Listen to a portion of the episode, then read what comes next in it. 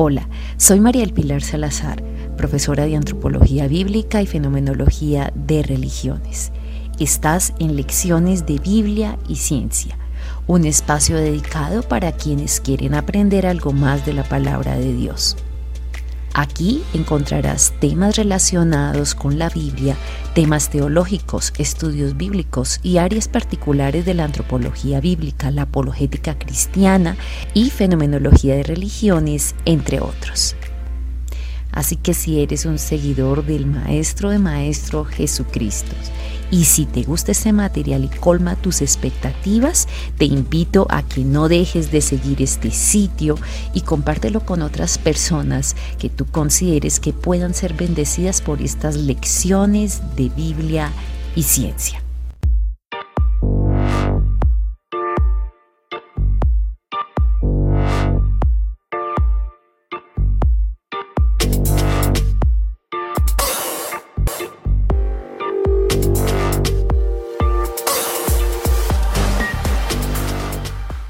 ¿Qué son las configuraciones del misterio? Son diversas representaciones de la realidad misteriosa elaboradas y utilizadas por el hombre a lo largo de la historia. Seguiremos viendo el monismo o panteísmo en la versión del derivado del hinduismo conocida como budismo.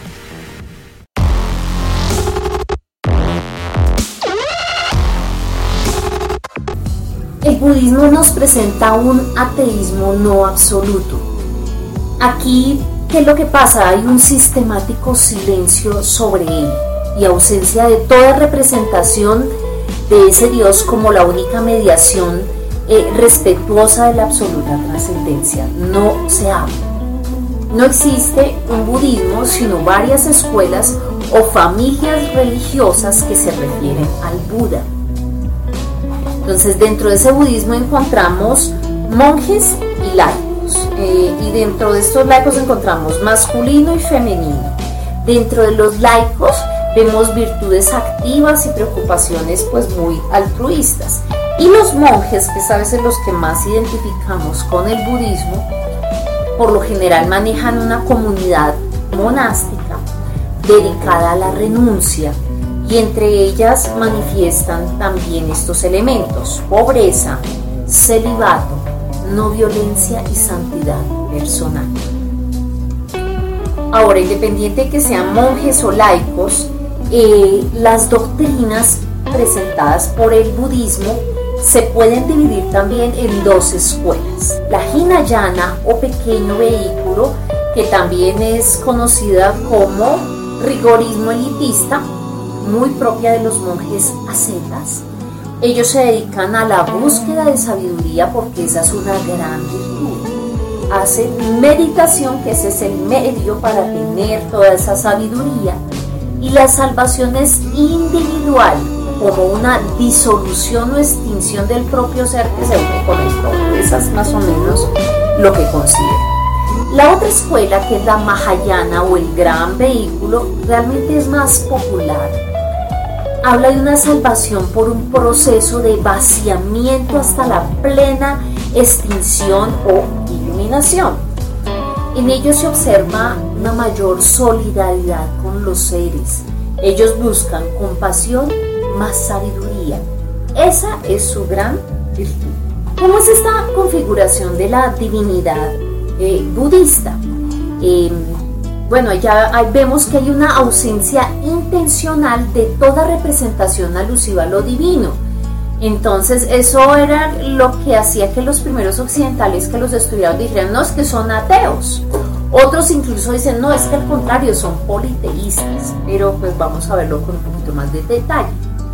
En el budismo se encuentra la presencia de un absoluto, oiga bien, absoluto, designado por diferentes nombres según sea la tradición o la escuela, y cuyo significado esencial se resume en el término común a todas ellas, que es el nirvana.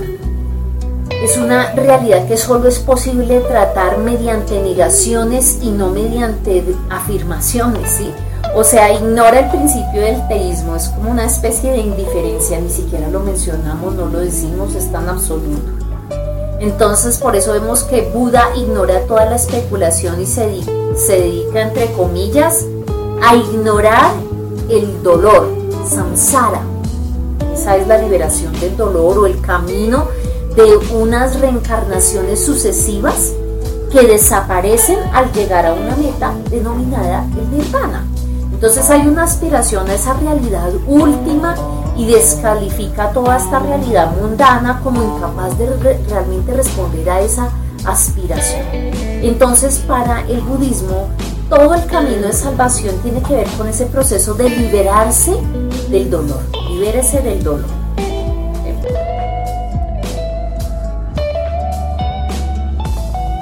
Las cuatro nobles verdades del budismo que ver con el dolor. Primero, la universalidad del dolor. Todo es transitorio y como tal doloroso. El dolor es impersonal, no hay un sujeto real del sufrimiento. 2. El origen del dolor.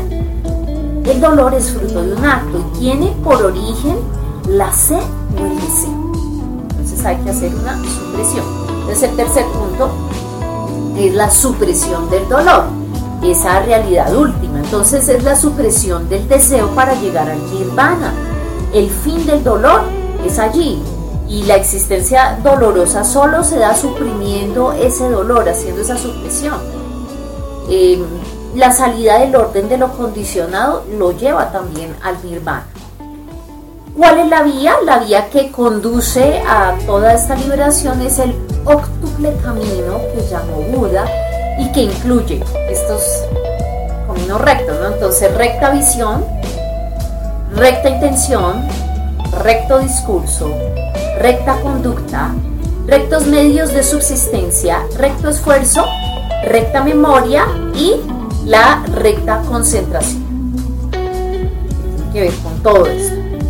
Entonces, cuando esa sabiduría se realiza, se obtiene el nirvana, que es la única palabra realmente que puede expresar eh, lo trascendente y tiene que ver con lograr un punto en el que el silencio es la más sublime oración del budista o el budismo admite. Ese es el silencio. El absoluto silencio es su máximo.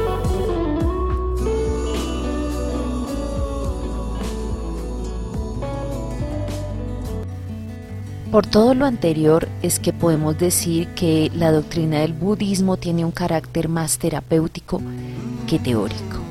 Y dado que todo es perecedero, Cualquier intento de explicación cae dentro de lo perecedero. Cualquier palabra que se utilice para expresar lo trascendente desde el mundo de lo contingente es palabra ociosa, no dice nada o lo que es peor, engaña. La única palabra para expresar lo trascendente es por lo tanto el silencio. Paradójicamente, para Buda, la ausencia de Dios y el silencio son el mejor testimonio o el único posible de su presencia. El silencio sería la más sublime y la única oración que el budismo admite.